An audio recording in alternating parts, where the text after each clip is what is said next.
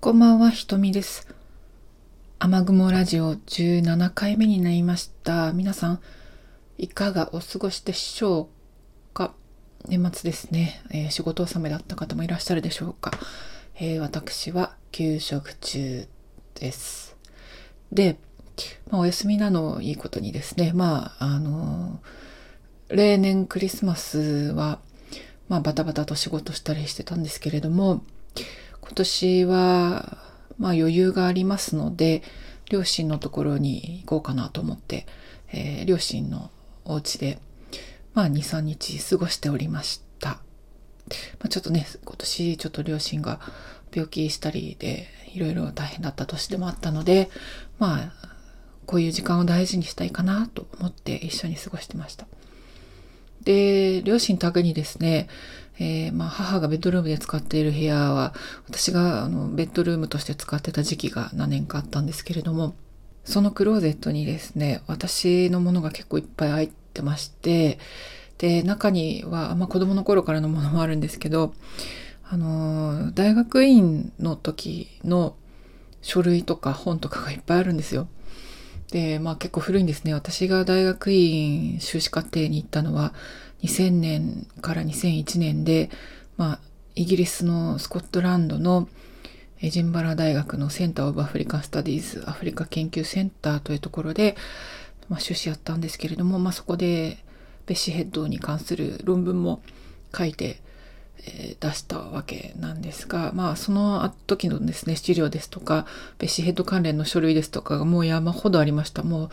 古いですね。で、ここ10年、20年近くほとんど触ってこなかったという恥ずかしながら、えー、資料です。でも大変貴重なものもあるので、ちゃんと整理したいかなと思うんですけれども、その中で、えー、一つちょっと自宅に持って帰ろうかなって思ったものがありました。それは何かというと、ポスターなんですね。A3 サイズぐらいのポスターなんです。何のポスターかというと、2007年に、えー、ボツワナと南アフリカで開催されたベッシーヘッド生誕70年記念のベッシーヘッドフェストというイベントの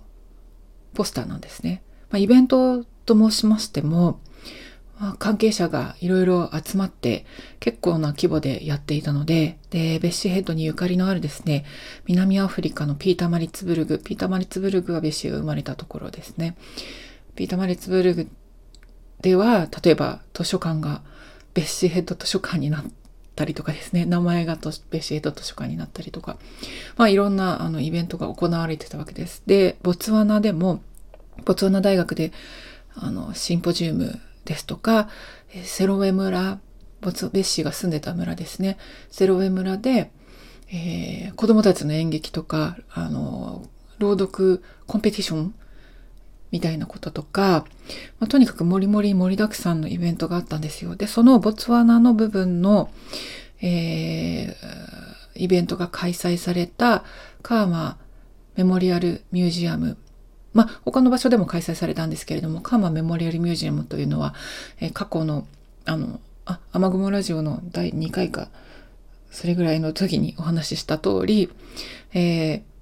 ベッシーヘッドのアーカイブが残っている、あの、ミュージアムで、ベッシーヘッドヘリテージトラストというものも、まあ、そこで開設されたわけなんですが、まあ、そこのミュージアムで開催されたわけです。で、そのミュージアムで開催された、まあそのボツワナで開催されたイベントにですね、私も、まあ、その話を聞きつけて、それが開催されるという話をあの教えていただいて、研究者の方に。で、よし、これは絶対行くぞと、と。もうめちゃめちゃ気合が入っていたわけですね。で、2007年当時私は、ボツワナの隣のジンバブエに住んでました。えー、仕事で2年間ですね、ジンバブエで、えー、のハラレで過ごしていたわけなんです。で、ハラレから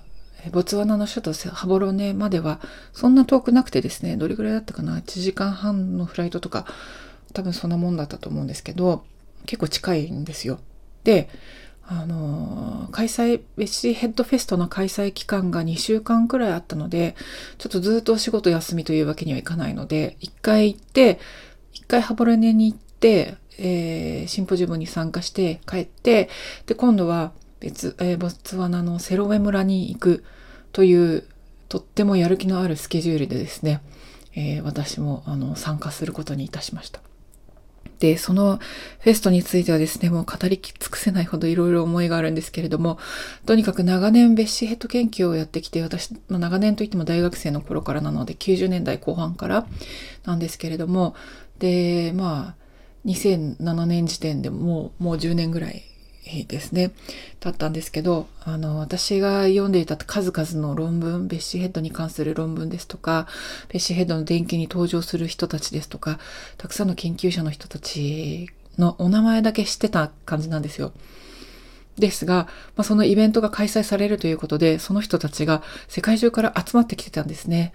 で、もう、あの、私、ミーハーなのですごく感動してましてしまいまして、あ、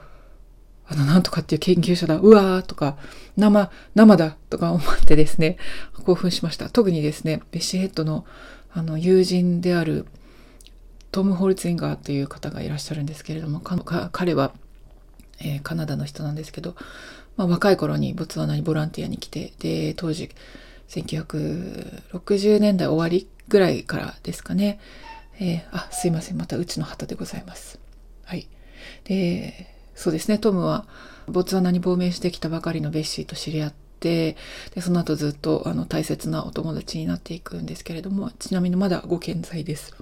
で、その方が、えー、実はベッシーヘッドのですね、第3番目の小説の力の問題、A Question of Power っていう小説があるんですけれども、そこにですね、本当にトムっていう名前で、ほぼ彼と同じような人物が登場するんですね。もうもろに彼がモデルなんですけど。うん、なので私としてはそんなトムが生トムとして存在しているということに大興奮いたしまして。はい。あのー、興奮しすぎてあんまり喋れなかったんですけれども。ちなみにあの、あの時から15年とか経ってますけど、あの、トムは私のことを覚えていてくださったという素晴らしい、えー、後日談がございます。はい。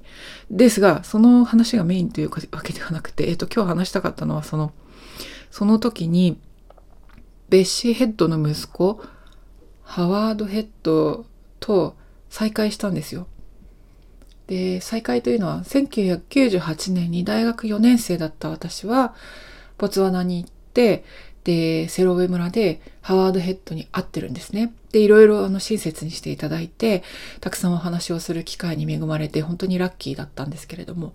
あの、研究者が全員そういう機会を得られるわけではないので、